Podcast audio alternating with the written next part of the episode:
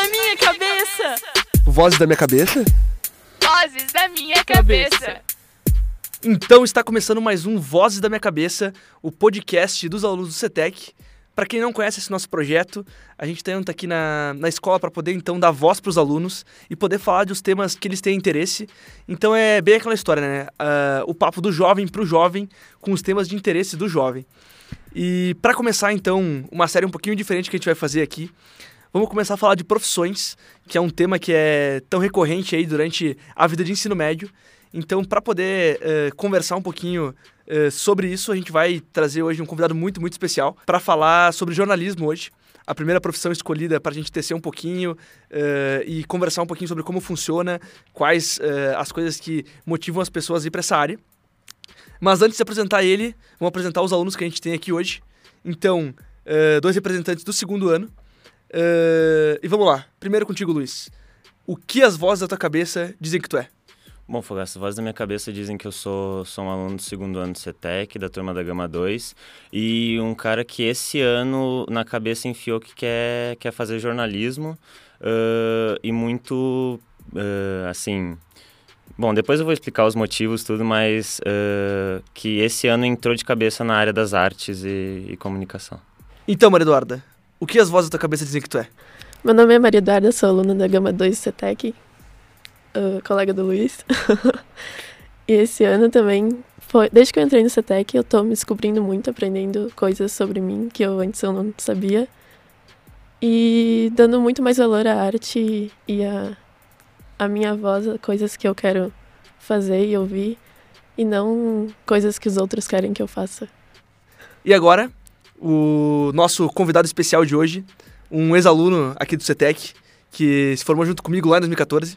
Então, primeira participação de um ex-aluno aqui no podcast. Uh, e aí, João, o que as vozes da tua cabeça dizem que tu é? As vozes da minha cabeça indicam que eu sou jovem, descolado. Eu gosto de pensar que eu sou descolado. Uh, da geração Z, eu me sinto um jornalista, eu me sinto comunicador, um questionador, futuro professor, se tudo der certo. E eu gosto de pensar que eu sou uma livraria de referências ambulante, extremamente empolgado com tudo. E hum, eu, pelo menos eu já ouvi essa expressão, achei maravilhosa quando falaram para mim. Eu gosto de pensar que eu sou tão sutil quanto a queda de um avião. Muito bom. Então, também sou da formação Delta de 2014, me formei com o Lucas. Prazer estar aqui de novo. Abraço pra galera da Alfa. E abraço pra galera da Delta. Tudo pra mim, pessoal de 2014, sinto saudades de vocês. CETEC Festival foi icônico naquele ano. icônico, vejam os DVDs, gente. Então, ótimo. Existem? Eu tô lá também. Existem DVDs. Não conheço. Eu tô lá. Eu, Eu, eu assisti a Momentos do Fogaça. É Eu muito bom, né? assisti. A do Fogaça é muito bom. então, Quero ver. super divertido. Gente, é ótimo. Enfim, as, as vozes da minha cabeça indicam que eu sou um monte de coisas estranhas, inclusive ator. Então é isso aí, gente. Vamos conversar um pouquinho hoje sobre jornalismo, como eu falei antes. Uh, para quem não lembra, eu sou o Lucas Fogaça, ex-aluno e professor aqui da escola. Uh, e se por acaso tem alguma dica de pauta, alguma ideia, pode vir conversar comigo na escola ou também entrar em contato com nós pelas redes sociais, uh, arroba Vozes Podcast, tanto no Instagram quanto no Twitter, ou cetecplay, arroba ux.br. Uh, então, gente, vamos pro nosso jogo de hoje?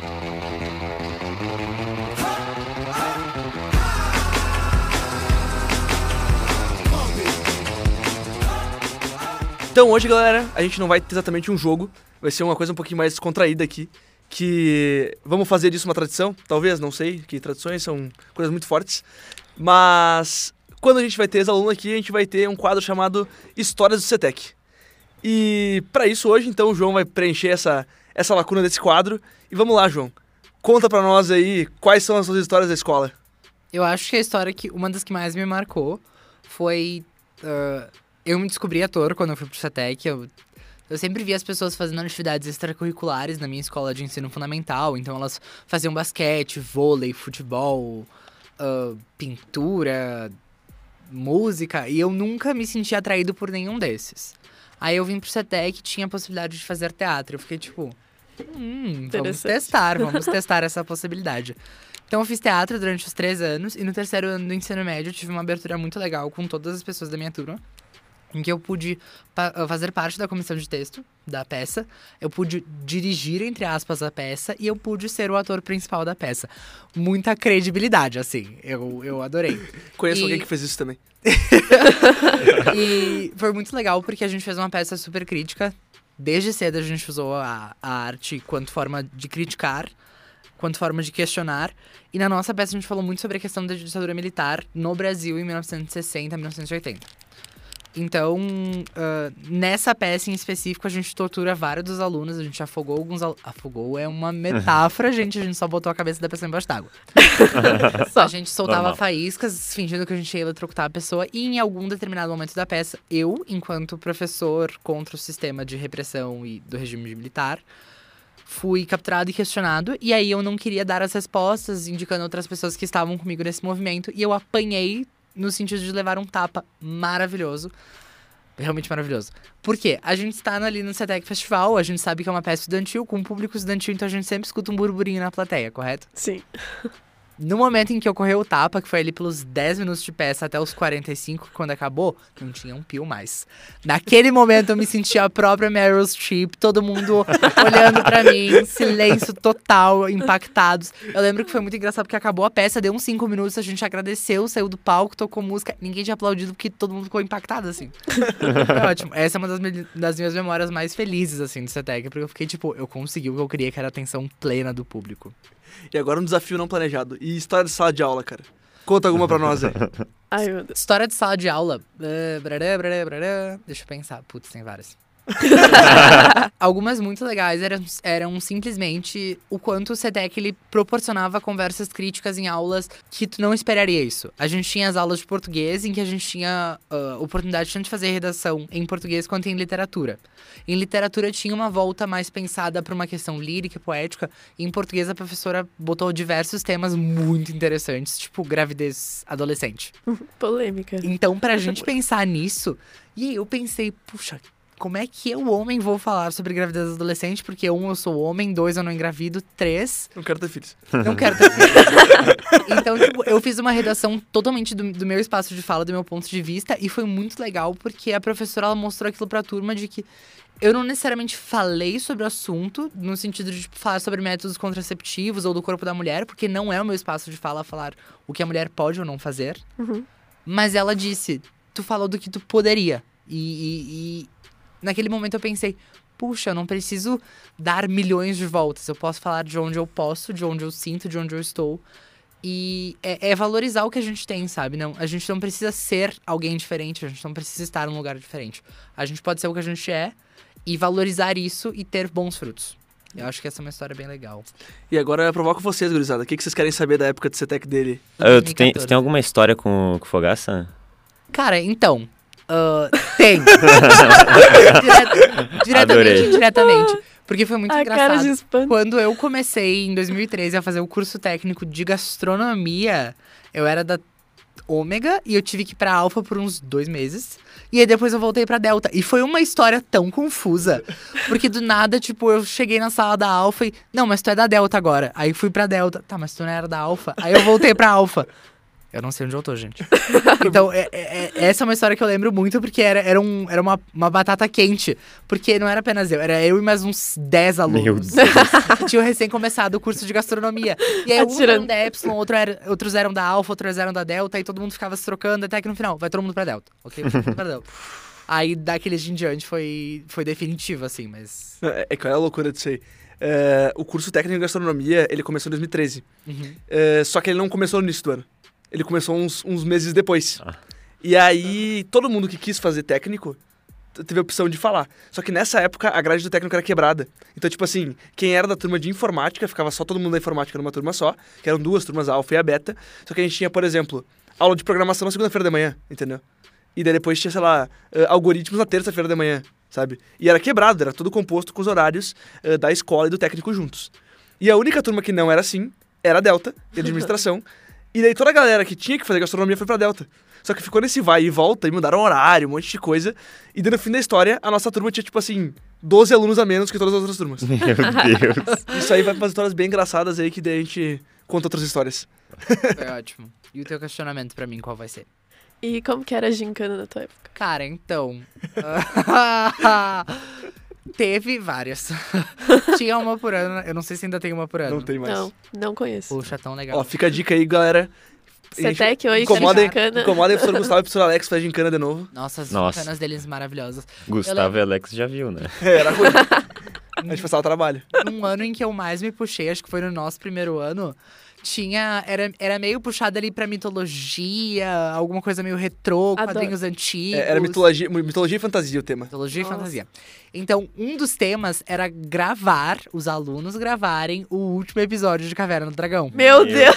Nossa. Então, Senhora. eu era. Quem que eu era? Como é que era o nome da menina que tinha o capacete com chifres? Ah, Enfim, eu era essa personagem, todo mundo associou a cabeça com chifres. Sim, Tinha era um sim. capacete, na verdade.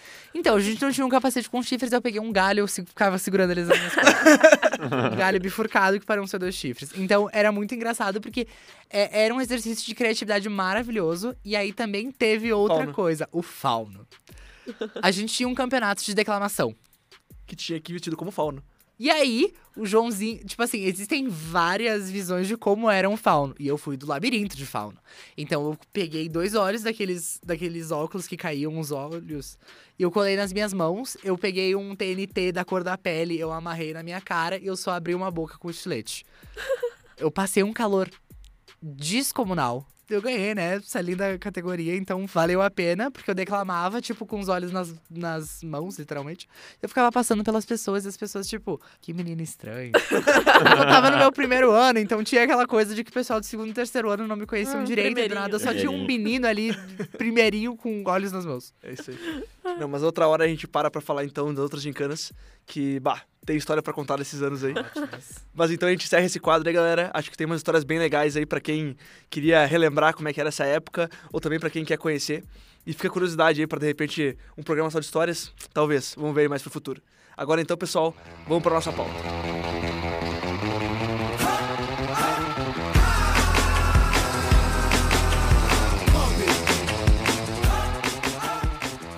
Então, gente, eh, motivados aí, eh, até pelo eh, autoconvite do João aí de participar, Eu me bem discreto. Eh, mas a gente tem hoje em dia, então, hoje, eh, muitas profissões sendo colocadas eh, em xeque e eu acho que tem uma responsabilidade da gente poder ter, da gente poder falar nesse ambiente da escola de como o jornalismo hoje está sofrendo uma, uma, uma repressão muito, muito séria, muito grave e a gente tem que começar a, a debater isso justamente com quem conhece e quem está por dentro. Dentro desse, desse âmbito, até quando o João trouxe a ideia, eu resolvi trazer para o podcast isso, porque é muito interessante que aqui no Vozes a gente possa dar voz para essas profissões que também precisam ser escutadas. Então, antes de começar, eu queria eh, pedir para o João para falar um pouquinho sobre essa questão de como o jornalismo está sendo visto pela sociedade e sobre essas dificuldades que a profissão está sofrendo. Pra quem estuda um pouco a história do jornalismo, é um pouco cíclico essa questão de colocar a mídia e o jornalismo em xeque, no sentido de a gente questionar. Existem termos mais antigos como imprensa amarela, imprensa marrom, que eram utilizados pra realmente dizer: ah, não, esse veículo, esse jornal, essa revista, essa emissora, eles não são tão críveis. Só que o problema agora é que não é mais uma emissora, não é mais uma revista, é tudo. Então isso é um pouco preocupante porque ah, produtores de conteúdo, jornalista, os publicitários, relações públicas que trabalham em veículos, eles são formados para pegar uma informação e organizar essa informação e devolver para a sociedade. Então a nossa ideia nunca é alterar nada. A gente não tem o mínimo intuito de, de, de descreditar alguém, de, de invalidar alguém. A gente sempre tem o intuito de. A gente viu isso acontecer, a gente entendeu isso, a gente processou essa informação e a gente devolveu para que a sociedade pudesse compreender. Então, é, é muito complicado a gente dizer que tudo é notícia falsa, quando na verdade não é uma notícia falsa, é só a pessoa não gostando do que ela tá vendo. Então, ah, eu gosto de pensar, eu gosto de pensar que eu sou otimista, e que num futuro a gente vai voltar a acreditar a mídia, porque a gente vai entender que, tipo, não, não é notícia falsa, eu só não gosto da maneira como aquele veículo tá, tá publicando. E eu acho que a gente tá vivendo para um mundo de questionar tudo, que em algum momento a gente vai ter que voltar a acreditar em alguma coisa. A gente vai voltar a acreditar na mídia, onde existem profissionais treinados, capacitados e que querem trazer bons frutos para a sociedade. Porque o papel do jornalista, ele é justamente ah, estar em contato com o seu público com o leitor, com a mãe, com o filho, com o pai, com o tio, para gerar conhecimento, para gerar informações que agreguem. Isso, inclusive, é uma das coisas mais importantes do jornalismo. É justamente pensar em coisas relevantes para o público. Então, quando a gente vai fazer uma pauta sobre. Pauta, no caso, seria uma matéria, uma reportagem, afins. é Desenvolver esse assunto. Quando a gente vai desenvolver uma pauta, a gente não tá fazendo porque, ai, eu, João, eu acho interessante. Não, eu vou pensar, ah, mas o, meu, o público vai querer ler, o público é relevante para o público saber dessa informação. Por exemplo, quando tem algum escândalo em merenda escolar. Tá, mas realmente é relevante trazer esse tipo de informação? Ah, é porque afeta as pessoas que estão lendo. Então vamos fazer. Ah, eu quero falar sobre o Fusca Rosa que colocou cílios e desfilou na, na Júlio de Castilhos no dia tal. É relevante? Talvez não tanto. Então é, é fazer esse filtro de entender o que, que é para conseguir devolver para o público essa informação. Então, voltando à pergunta inicial sobre essa questão do descrédito da mídia, eu gosto de pensar que no futuro a gente vai voltar a dar o devido valor. Porque atualmente a gente está numa questão de muito questionar e dizer, não, não é o que eu quero ver. Mas necessariamente o que a gente quer ver não é o que a gente precisa ver. Certo. Não, muito, muito bom, cara. E na verdade agora eu quero perguntar para os dois uh, por que essa motivação de estar tá pensando em fazer jornalismo? Começou esse ano, essa minha ideia de, de querer ir para o jornalismo. Porque ano passado em si a minha ideia era ir para TI. Daí depois eu me apaixonei pelo técnico de gastronomia e tô fazendo técnico de gastronomia agora. E daí, a princípio, no começo do ano, eu tava dizendo, não, eu vou seguir gastronomia. Só que foi seguindo o ano, eu fiz mini empre... participei da mini empresa, teve a mostra de ciências. E nisso tudo fui fazendo várias apresentações falando. E eu tenho a minha tia que, que trabalha aqui na UX e ela sempre estava me acompanhando. E daí, desde sempre, ela falou: Nossa, Luiz, tu, tu fala bem, as pessoas te escutam. Já pensou em seguir para uma área assim que tu tenha que falar? Uh, e daí, na mostra de ciência, quando eu fiz a apresentação do meu projeto, ela disse: Luiz, se eu fosse tu fazer jornalismo. E ela falou aquilo, eu pensei: Nossa, mas eu nunca pensei em fazer jornalismo. Só que aquilo ficou martelando na minha cabeça, martelando, martelando, e eu comecei a pensar: Nossa. Eu, é que faz sentido. Não é que faz sentido, assim. Acho que acho que eu vou, é vou me aprofundar e entrar daí. Agora hoje eu tô. Tá aí, né? É, eu, até ano que vem eu pretendo uh, aproveitar a oficina das profissões para entrevistar o João. Pode me chamar, eu tô sempre aqui no bloco. Inclusive, vocês estão aqui na minha casa, basicamente. Beleza. Invadimos. E daí vou me informar mais até jornalismo, porque hoje eu tenho, assim, jornalismo em primeiro lugar, gastronomia em segundo lugar. E caso dê tudo errado, eu vou pra TI mesmo. muitas opções, muitas opções. Ah, não, sempre é, né? E tudo, Duda, quais as tuas motivações para isso? Ah, eu tenho várias opções há muito tempo. Jornalismo eu penso desde ano passado, na verdade. Não tem um motivo específico. Eu, ao contrário do Luiz, eu sou péssima em falar em público. Mas eu acho que isso poderia me ajudar a passar por isso, vencer isso. Até o CETEC tá me ajudando bastante nesse quesito. Mas não tem um motivo específico. Acho que eu gosto, eu gosto de me comunicar com, com as pessoas, eu faço amizade fácil. Mas, assim, uma apresentação para 40 pessoas, eu tenho um negócio.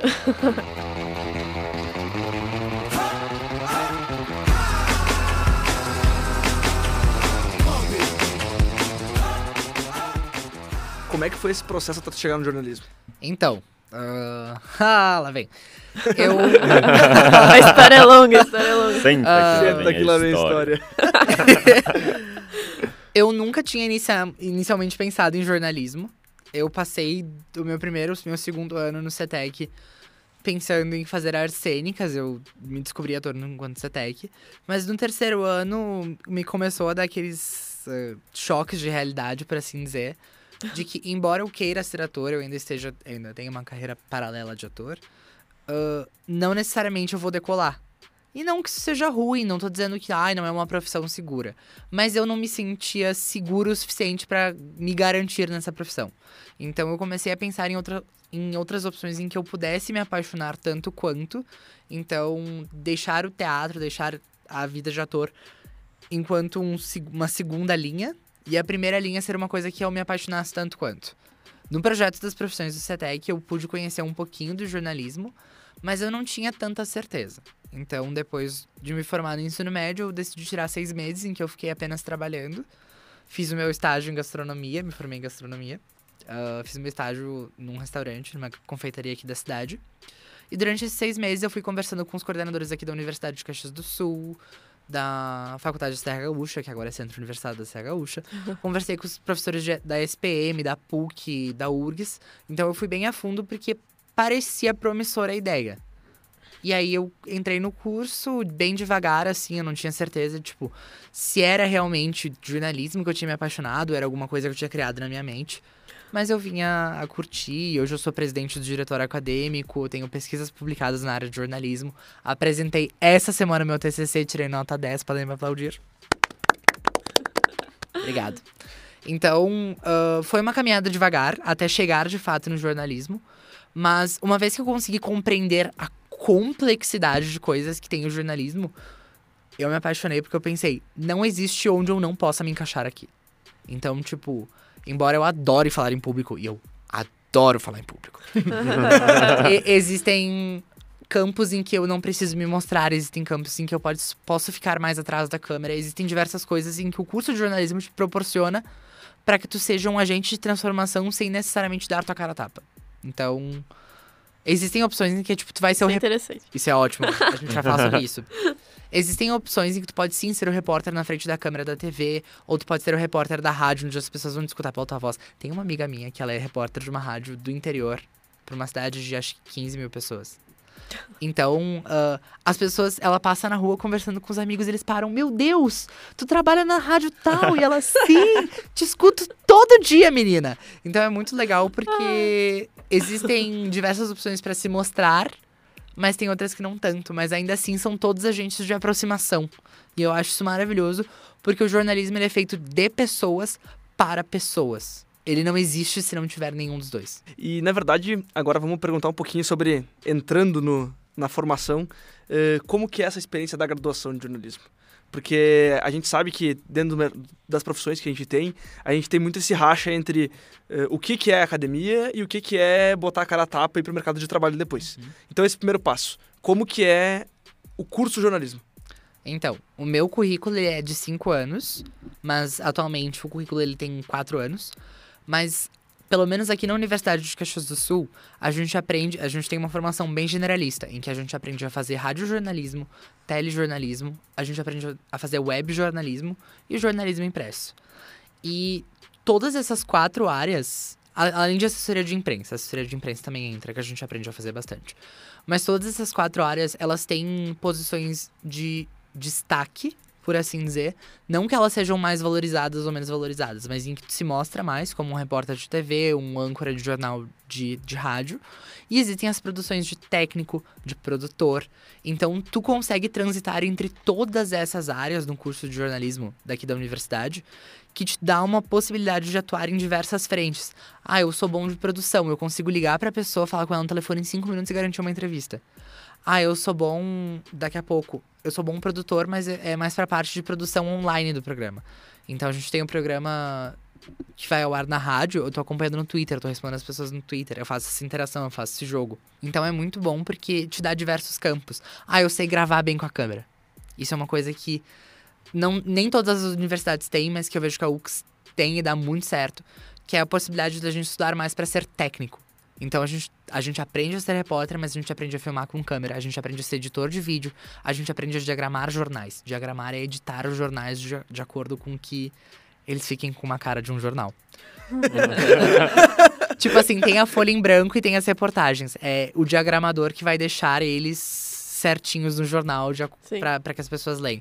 Então a gente aprende a editar fotos, editar vídeos, editar textos. A gente aprende a escrever muito bem também. Ah, e diagramar. Diagramar é uma coisa maravilhosa e que assim, ó, tu nunca vai dar tua cara a tapa. Porque tu só vai editar um jornal. Isso é ótimo porque tu tem um produto estético em que o diagramador é a única pessoa que pensa na beleza do jornal. Então, o editor de vídeo, que é a pessoa que vai editar a reportagem, ele vai fazer os cortes de áudio, de vídeo, e a matéria vai ser. ah, a matéria de TV ela vai ser mais bonita por causa dele. Tem o técnico de áudio, em que ele vai receber uma reportagem. Ah, eu fiz uma entrevista com tal pessoa e enviei pro meu, pro meu editor de áudio. Ele vai editar a entrevista, ela vai entrar no programa lindinha. não vai ter o nome do editor. Vai ter talvez nos créditos do programa, o que deve ter, né? Todo mundo deve ser acreditado. Mas ele não vai necessariamente, tipo, ir até a fonte entrevistar ela. Ele não vai escrever, não vai ser a fotinho dele que vai ser publicada no site, por assim dizer. Mas ele tem uma participação muito importante em todos os processos. Então, a formação, pelo menos da Universidade aqui de Caxias do Sul, ela é muito generalista no sentido de, de permitir que o aluno conheça todas as áreas antes de se formar, antes de entrar no mercado de trabalho. Ah, muito, muito bom. Vocês têm por acaso alguma pergunta pra ele sobre a questão da formação? Eu lembrei de uma coisa agora, tu tava falando. Na verdade, no nono ano, na aula de português, a gente teve um trabalho que era fazer uma revista. E daí tinha que ter manchete, notícia de, de segunda folha, assim. E foi uma coisa incrível, assim. Foi aí que eu me apaixonei pelo jornalismo. Eu falei, hum, talvez, pode. Daí a gente. Trazer pro meu ninho. a Já gente era, perdeu. eu, o trabalho era individual, a gente montou toda uma revista. Tenho muito orgulho da minha revista, guardo até hoje, imprimi ela lá, né? Linda. Eu escrevi todas as matérias, acho que deu umas 10 folhas a minha revista, ou por aí. Acho que deu mais até. E ficou, ficou lindo, vá. É, Editar ela, montar a capa, foi... É maravilhoso. Ah, Depois tu vê pronto, o resultado fica, nossa, foi eu que fiz. eu, eu acho muito bom. tipo, eu acho que tem duas coisas. ah, enquanto jornalista que eu gostaria de trabalhar, eu gostaria de ser âncora de um programa ou um técnico de diagramação, de edição de vídeo. Porque é tão bom. A pessoa ela te entrega a matéria dela, te dá essa confiança de tu editar a matéria para que ela fique bonita na página. Ou, ah, eu tenho Sim. tais imagens e tais áudios, eu quero que tu edite essa matéria para o videozinho ficar bonito para ir na TV. Uhum, Então, é, é um trabalho muito importante, principalmente de muita confiança, sabe? Então, é, é muito bom porque quem não gosta tanto de se mostrar na câmera são opções diferentes, importantes e que realmente fazem a diferença na hora do público final assistir a matéria, sabe? Sim. Mas no, nesse projeto, no caso, eu tive que fazer tudo. Eu escolhi a matéria sobre o que eu ia falar, escrever a matéria, editar, fazer a capa, tudo. Ah, que demais. Foi, foi No, no oitavo ano, agora que tu falou, eu lembrei, a gente teve um trabalho meio que em, em junção a português e história. Que foi bem estranho aquele trabalho que a gente teve que fazer uma, ah, uma, ah, uma capa de jornal, só que tinham que ter notícias como se a gente estivesse contando notícias da Idade Antiga. Nossa! Daí era É individual exercício também. legal, cara. Isso é. Ah, eu lembro que daí o meu eu falei de Roma. Daí tinha notícia lá. Tinha que ser, né, Luiz? Tinha algumas notícias tipo, ah, hoje não perca a morte do, do prisioneiro no, No Coliseu. no Coliseu, ah, veja o leão, ah, essas notícias assim. Foi um trabalho bem legal e até que tem no Fundamental, não sei se já participou, ah, a Ceduda Ah, do já Foca? participou do, do Jornalista por um Dia. Não. Eu, eu Eu vim pra participei. Caxias no nono ano, então. É, Também não participei. eu participei. Eu participei, eu acho que eu tava Sou no turista. sexto ano e eu ganhei. A minha notícia foi. Não ganhei em primeiro lugar, mas não tem problema. Mas tudo é válido. É, eu fiz uma crítica de cinema Muito bom. Uau. de, de um filme. Eu, eu- até eu tenho enquadrado lá em casa. eu fiz uma crítica ao- do filme dos Smurfs. Extremamente adulto, extremamente ali sério, uma Do- crítica dura ali.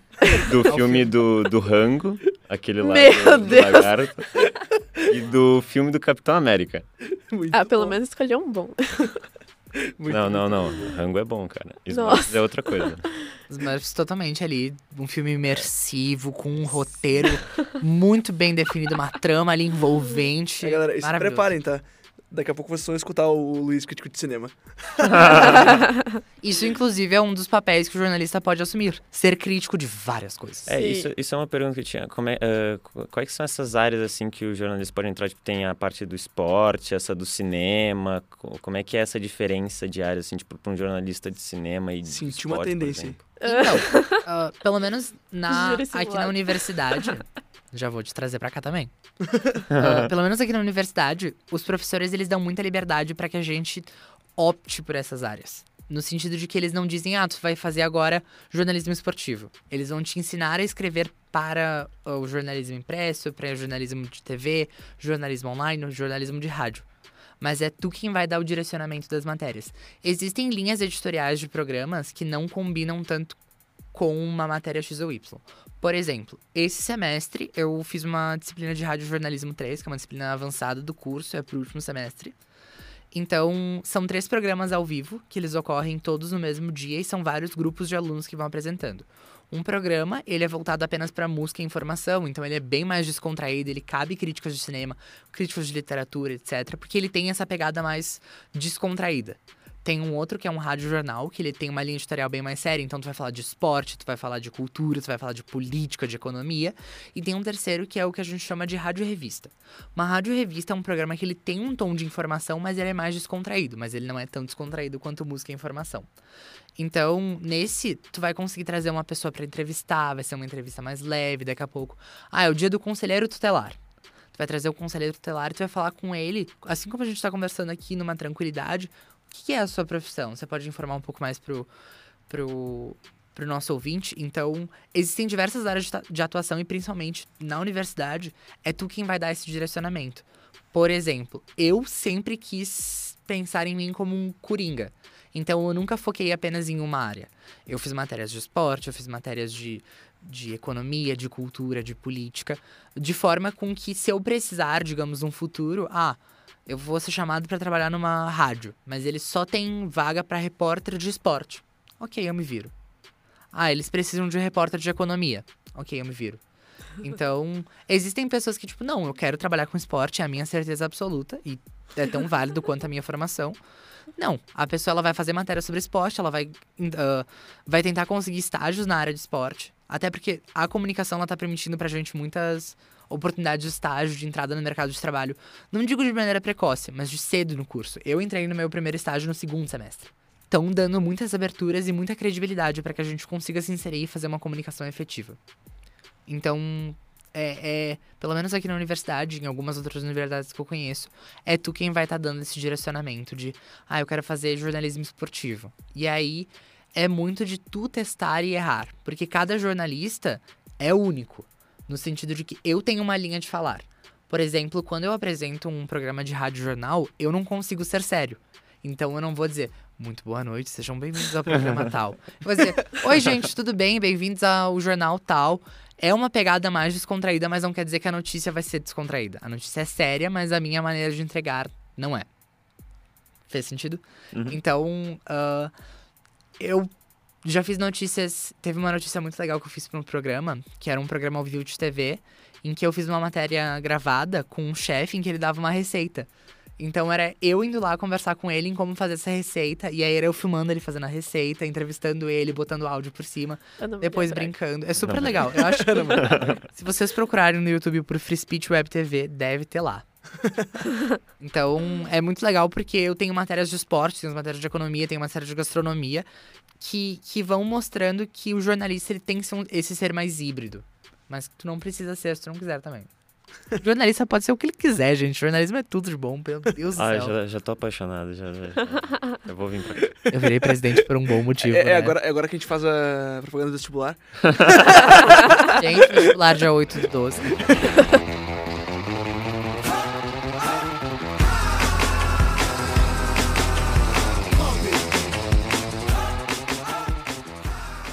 É, seguindo então, acho que agora para a parte eh, mais posterior da coisa, eh, como que tá a questão do mercado de jornalismo, João? O que, que tu vê para a parte depois da faculdade?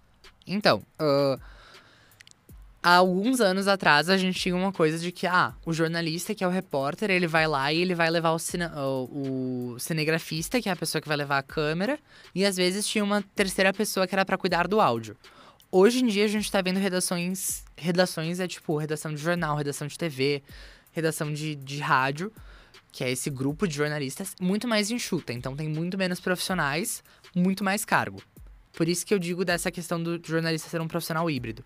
Então, hoje em dia, vocês vão ver muito daqui a pouco um jornalista que ele vai com a câmera no, nas costas, ele põe um tripé, ele vira o visor da câmera para ele e ele se grava. E aí depois ele edita e ele manda para emissora ou se é, é, As tecnologias permitiram democratizar e permitir muito mais rapidez nesse sentido. hoje em dia a gente vê uma coisa que eu acho muito legal, que daqui a pouco. ah, eu sou um jornalista de rádio e aconteceu um acidente gravíssimo a duas quadras da minha casa e eu estou de folga. Não necessariamente estou de folga, mas eu ainda não fui trabalhar. Eles vão me ligar e, tipo, João, aconteceu esse acidente nas tipo, duas quadras da tua casa, tu consegue ali. Tu vai na frente do acidente, tu grava com o teu celular, tu manda pro Twitter da, da rádio, por assim dizer, e eles vão postar. E aí daqui a pouco, bah, entra ao vivo, eles vão te ligar no teu celular e tu vai estar ali ao vivo. Não, a gente tá aqui na cena, aconteceu tal coisa, o carro tava em tal velocidade, não tem nenhum ferido, a ambulância já chegou, tá sendo investigado aqui pela polícia rodoviária. Então é, é uma rapidez no jornalismo que é, que é muito dinâmica e pra mim é muito apaixonante. Então, hoje em dia, tu ser um profissional mais completo faz toda a diferença. Então a gente aprende a fazer fotos, a gente aprende a fazer vídeos. E, e é muito bom que a gente não precisa mais de, tipo, trambolhão de câmera. Porque antigamente a gente via aqueles jornalistas com câmeras gigantescas. E em estúdio isso acontece, porque são câmeras muito melhores, com uma qualidade técnica infinitamente melhor. Mas tu tá ali na hora do crime, tipo, tu tá conversando com as pessoas, tipo, não, não, não teve nenhum ferido, tu ter essa confirmação do público, o público se sentir valorizado é totalmente diferente. Então, tem menos vagas por serem redações mais enxutas, mas isso não quer dizer que os profissionais sejam menos qualificados. A gente tem aquela coisa de, ah, vai fazer jornalismo, vai fazer comunicação, tu não vai ganhar tanto dinheiro. Mas o que tu vai ganhar em recompensa, assim, porque é uma profissão tão apaixonante de devolver pro povo tudo que o povo oferece de informação, é mágico, assim. Então, quando tu vê um teu jornal impresso, quando tu vê a tua reportagem, ah, eu consegui emplacar. Eu tenho uma amiga que ela é assessora de imprensa, que ela conseguiu emplacar uma reportagem no Jornal Nacional. Então o Jornal Nacional veio até a cidade dela, que tem 4 mil habitantes, pra fazer uma reportagem, porque ela enviou uma nota pra eles. Então é, é muito legal, porque ah, o mercado ele tá mais difícil de se inserir, ele tem bastante profissionais, ele tem menos vagas, mas se tu for bom, se tu quiser fazer a diferença, tu vai fazer. E acho uma coisa muito legal, pelo menos, que, que a gente vem construindo muito. Eu vejo isso em diversos alunos do curso de jornalismo, não aqui, não apenas da, da UX, mas em todas as universidades, eu participo de vários congressos. É que comunicação local é tão incrível quanto uma comunicação nacional. Tu não precisa ser o, maior jornalista da Folha de São Paulo, tu não precisa ser o Rodrigo Vizeu, que é ótimo, gente, eu adoro ele. Mas tu pode estar na rádio local que transmite para 4 mil pessoas e essas 4 mil pessoas te adoram. Essas 4 mil pessoas te escutam diariamente e tu já tá fazendo uma diferença para essa comunidade. Então, o mercado ele tá, mais, ele tá mais difícil de entrar, mas ele não tá necessariamente ruim. Ele tá valorizando profissionais competentes e a gente tinha muito uma coisa no passado de, ai, não precisa de diploma para ser jornalista. Ainda tá sendo colocada essa questão em xeque. Mas ao mesmo tempo as pessoas estão preferindo contratar jornalistas, comunicadores diplomados, porque a gente estudou para isso. A gente tem certeza de trazer resultados efetivos, a gente sabe o que o público quer, a gente sabe entregar como eles querem. Porque uma coisa que a gente aprende muito na faculdade de comunicação como um geral é que se a gente não ouvir o outro, não importa o que a gente vai fazer. Porque se não tiver essa recepção, não faz sentido. Então, se eu tô conversando contigo é porque eu quero que tu me escute, eu quero que tu devolva isso pra mim. Tá difícil, mas não tá tão difícil. E É nessa, um pouco confuso. É um pouco confuso, mas é um pouco legal também. e nessa responsabilidade que a gente tem com a, com a informação também, porque querendo ou não, a gente vive hoje numa, numa realidade de mundo que a informação dá muito poder para as pessoas, né? Às vezes, eh, mais do que um poder bélico, um poder militar, o cara tem a informação debaixo do braço da forma mais coerente e poder usar ela eh, da forma que for necessário para cada coisa, né? Seus interesses pessoais ou não.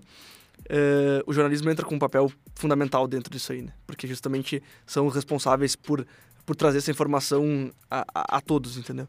Então, o que deve vir a público, o que não deve, e o que às vezes as pessoas acham que não deve, mas que acaba vindo mesmo assim por necessidade, né? Uhum. Eh, então, eu acho que pra, pra encerrar, eh, eu queria saber de ti, porque a gente até comentou no primeiro programa que a gente gravou, sobre a questão de que quando tu escolhe uma profissão, tu não escolhe só a profissão, tu escolhe um estilo de vida. Porque tu começa a conviver com as pessoas daquela profissão, a- aquela profissão acaba se tornando uh, muito grande, e até linkando com aquilo que a Profinilda falou no programa de identidades, que Ótimo programa, É. inclusive. a, a profissão marca muito sobre aquilo que a gente é. E eu queria ver contigo como que é essa questão com a convivência dentro dos jornalistas.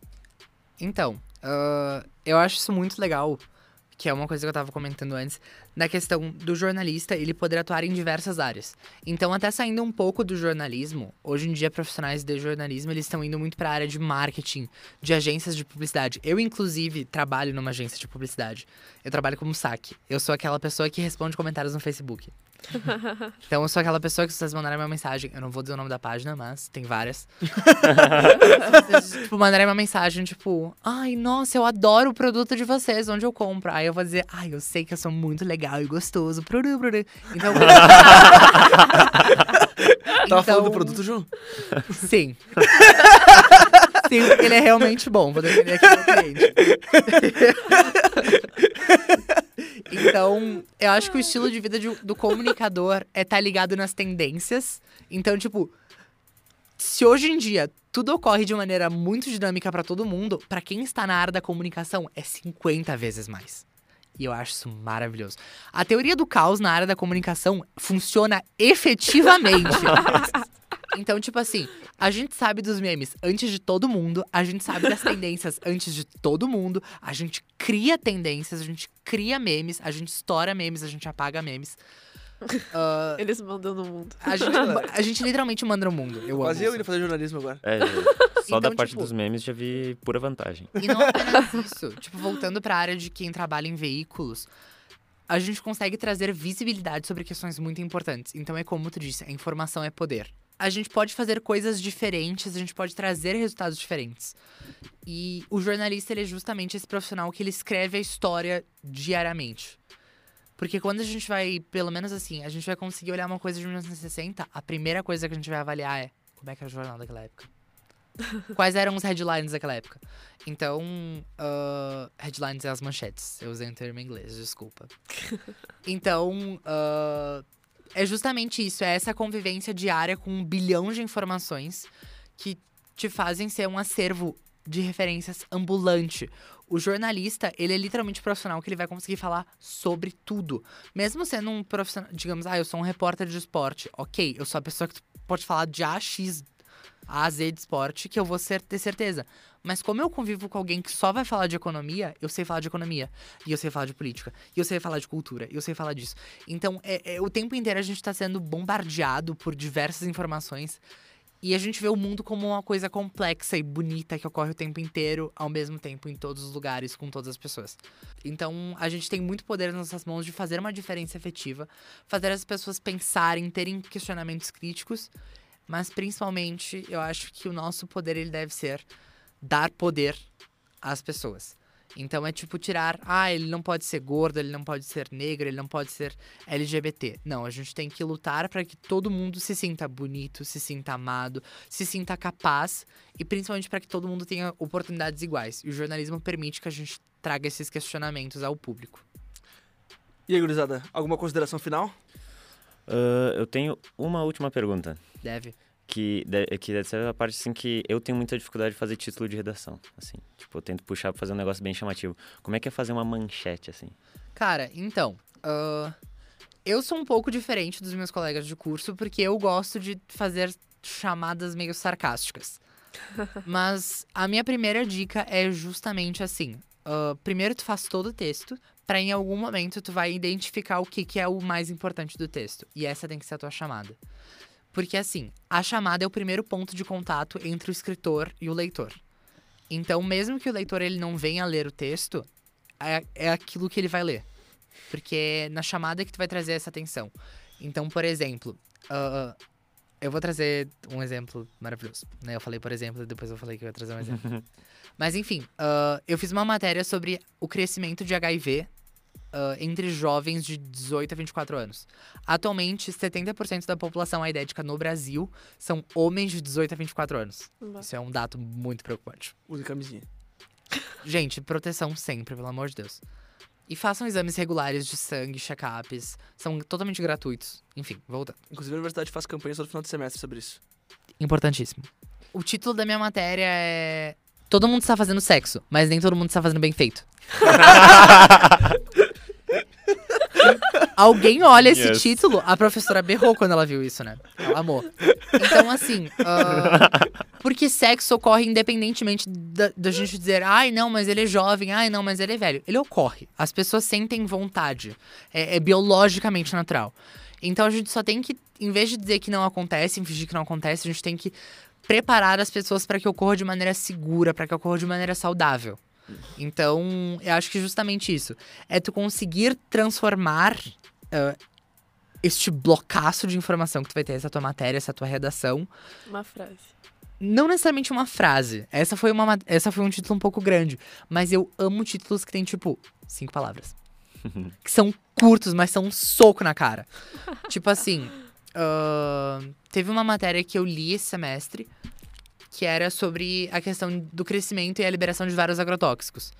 E aí todo mundo fala, ai não, porque você tem que comer mais frutas. E aí em algum momento da reportagem eles falam, é saudável, mas nem tanto. E esse virou o título. E eu achei isso maravilhoso. Saudável, mas nem tanto. Porque a pessoa, ela olha aquilo, ela, não entende muito bem. Porque no título tu nunca pode dar toda a informação. Tu tem que criar o que... Curiosidade. Olha aqui, ó, a jogadinha. Ah, tu tem que dar ah, partes da informação de acordo a gerar um- uma curiosidade na pessoa. Então, eu acho que justamente isso é tu ler o teu texto várias e várias vezes e pensar o que que nesse texto chamaria atenção. Ah, eu tô falando sobre gravidez adolescente. Às vezes dados são muito fortes. Tipo assim, ah, 70% da população aidética brasileira são jovens de 18 a 24 anos. Isso é muito forte. Alguém lê isso? Meu Deus do céu. Ou, vamos supor, ah, vou inventar um dado, tá? Eu não tenho certeza disso, mas tipo, 55% das mães adolescentes são de classe média alta. Vamos chutar isso. Isso é um dado muito forte. Qualquer dado chama muita atenção. Então, daqui a pouco, se vocês vão trazer um dado numa redação, tragam eles no título. Então, galera, mensagem final aí, João. Quem quiser fazer jornalismo, não, não, não olhe pelo lado negativo de que a mídia está sendo descreditada ou que não é uma profissão fácil de entrar. É uma profissão extremamente apaixonante. E eu, como presidente do diretor acadêmico, me coloco à disposição de todos os alunos que querem ser alunos ou que já são alunos, tanto do CETEC quanto da universidade, para conversar. Ah, o meu Instagram é arroba João Perosso, caso queiram. Né? Se não, também. Caso queiram ou caso me queiram. Vou me abster. Mas também tem o, o, o Instagram do diretor acadêmico, que é arroba jornalismo utopia. Tem no Facebook também. E assim, a gente tá sempre promovendo eventos para os alunos do curso, mas a gente também tá aberto para alunos do ensino médio. A gente teve esse ano na semana acadêmica duas alunas do CETEC que vieram na todos os eventos à noite da nossa semana acadêmica, vieram em eventos fora da semana acadêmica também, porque elas estavam curiosas do que, que era a comunicação, o que, que poderia agregar para a vida delas. Então, a gente tá sempre aberto para conversar e assim, consumam conteúdo jornalístico. Porque independente de vocês não quererem seguir na profissão, aproveitar esse conteúdo permite que vocês entendam o que está ocorrendo no mundo, que vocês estão pegando essa informação que já está organizada e principalmente vocês estão validando o trabalho de pessoas que buscam informações sérias em veículos sérios. Então, consumam esse conteúdo, incentivem os amigos de vocês que querem seguir jornalismo, mas talvez o pai ou a mãe não, ai, não, jornalismo é estranho. Então, se tu é bom e tu sente que tu pode fazer uma diferença no teu mundo, tu não precisa fazer uma diferença para 50 milhões de pessoas, tu pode fazer para 50. Já é uma diferença efetiva. Eu acho que a conversa de hoje foi muito esclarecedora. Eu, a minha visão sobre jornalismo mudou bastante até. Acho que subiu no ranking de possibilidades. Amo! Número um vem. O hit chega, o hit chega. Toma essa dança. Ai. Me esclareceu muitas dúvidas que eu tinha e foi muito bom falar contigo. Obrigado. Fico feliz de poder ajudar sempre. É o meu papel. Então é isso aí, gente. Queria agradecer muito o João por poder estar aqui com nós. Realmente foi uma conversa muito legal. Acho que levantou a barra lá em cima para as próximas profissões que a gente vai trazer para conversar aqui no podcast. e agora vamos encerrar a pauta e vamos pro nosso quadro de indicações.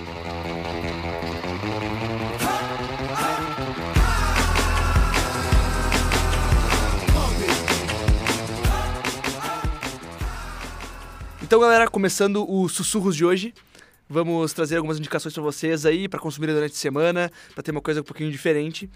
E hoje, a playlist, que eu tô escutando muito no Spotify, que o nome é 90s Kids, que basicamente só tem música do final dos anos 90 e dos anos 2000. Uh, para vocês terem uma ideia, a playlist começa com Fergalicious. Eu amo essa música, né? E assim, ó, vai de pop pra rap, tem tudo que vocês imaginam. Uh, pode seguir ali, eu vou botar na, na, descrição do na descrição do podcast pra quem quiser ouvir. Então, pra quem cresceu nessa época ou pra quem de repente quer conhecer um pouquinho de algumas músicas aí que não são da sua época, vale muito a pena. Principalmente pra quem teve esse ano de 2010 como criança, crescendo aí, vai sentir uma nostalgia bem legal com essa playlist. Então, Luiz, tá, eu tenho duas indicações. A primeira é para quem gosta de, de, de, história. Eu sei que a, que a Duda gosta de história, prof. Andréia, nós. Amo história. Andréia. Beijo, Andréia. Gente, Andréia, escute esse podcast venha me dar um abraço no Shopping La América. Eu te adoro. eu te adoro. Porque eu trabalho em Bento agora, eu sei que a Andréia é de Bento. Então, Andréia veio me dar um abraço no Shopping La América. que é um livro do, de um historiador, o Simon Sebag. Não sei ler o outro sobrenome dele. Montefiore. Montefiore. Até mais fácil do que imaginei.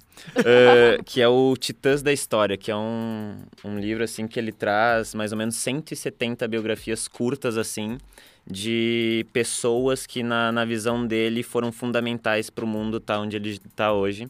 Eu já comprei ele deve fazer um mês, né? eu comecei a ler há, há pouco. Tem de pessoas que fizeram coisas extremamente boas, pessoas que fizeram extremamente ruins. Claro, tem o Hitler, tem ah, normal, o Stalin, né? Tem todo mundo que, que teve alguma participação para tornar o mundo que ele é hoje. E eu também queria recomendar o filme, um filme que é o, o Quinto Poder, do Bill Condon. Filme maravilhoso com o Benedict Cumberbatch, que é, fala sobre o site Wikileaks. Para quem não conhece, assiste o filme que vocês vão saber o que é o site. Que é um filme, assim, maravilhoso. Eu adoro o, o trabalho do Benedict Cumberbatch e vale a pena assistir. É bem bacana. E fala bastante disso de, de informação. Muito bom. E aí, Duda, o que você tem pra indicar pra nós essa semana? Tem uma série que eu vi faz um tempo já. É sobre a, uma rainha da Inglaterra de uns, muitos anos atrás. É, o nome da série é Vitória. A, a Vida de uma Rainha. Minha mãe assistiu e pediu pra mim assistir. É muito é boa. Acho que tem só duas temporadas, mas é muito boa. Ah, rapidinho de assistir. Eu tenho Netflix? Não sei. tu assistiu por onde? Pelo aquele coisa da net que tem. Ah, o ah, Net Now. Eu acho então, que tá indicado aí, tem no Net Now, pessoal.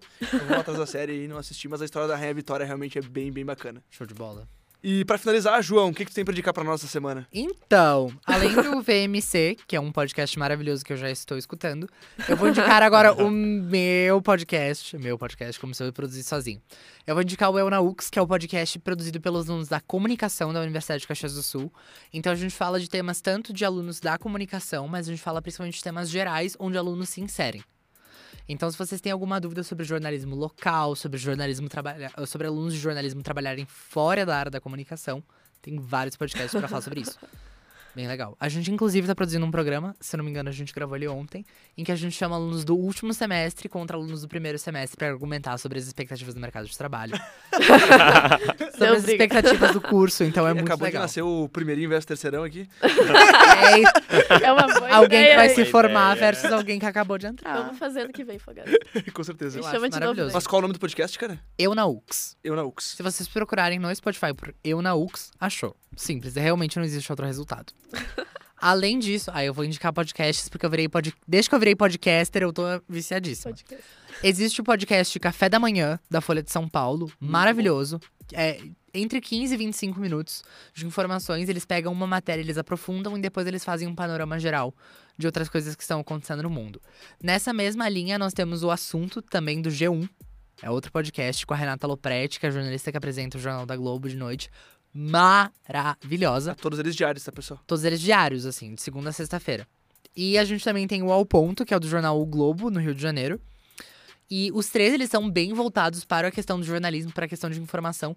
Mas por serem podcasts, eles sempre aprofundam uma notícia e depois trazem um panorama geral de outras coisas. Então, tipo, num dia, vamos supor, se vocês tirarem uns 45 minutos, vocês conseguem assistir, ouvir os três. E aí vocês conseguem, vamos supor, ah, vocês vão ouvir sobre a clima na Bolívia, sobre a é, canonização da Madre Irmã Dulce. E também sobre, tipo, um escândalo nacional no MEC. Então são três assuntos super, super sérios que vocês conseguem escutar num só dia, em 45 minutos. Então, são muito legais porque são três pegadas muito diferentes, porque cada jornalista é único, mas ao mesmo tempo são informações completamente importantes para vocês que estão indo para um Enem. Era o que eu ia falar, mas o tempo se prepara pra Enem. Se prepara para Enem, se Redação, prepara né? para vida, porque assim, ó, são assuntos que automaticamente ah, impactam a gente. Porque se a gente tá falando num clima tenso político na Bolívia, em algum momento isso pode estourar pra gente. Não tô dizendo que vai rolar uma guerra na América do Sul, mas é importante a gente saber o que tá ocorrendo no país do lado, porque daqui a pouco isso pode afetar as relações internacionais entre os países. Geopolítica, gurizada, geografia do terceiro ano. Geopolítica. Geopolítica, inclusive, é uma coisa super importante que eu não dava muita importância, mas ouvindo os podcasts eu comecei a dar mais importância, porque a relação entre os, outros, entre os países não é apenas de, tipo, ir lá dar um tapinha nas costas e dizer, ah, que legal. São relações que são totalmente frágeis Aham. E tão tensionadas o tempo inteiro. Então, a gente saber o que tá acontecendo no país do lado é saber o que pode acontecer com a gente amanhã. Mas então tá, gente. Uh, ficaram as dicas pra essa semana. Espero que toque alguém e que vocês consigam uh, absorver alguma coisa de tudo isso. E até o próximo programa. Tchau, tchau, gente. Tchau, tchau. Tchau.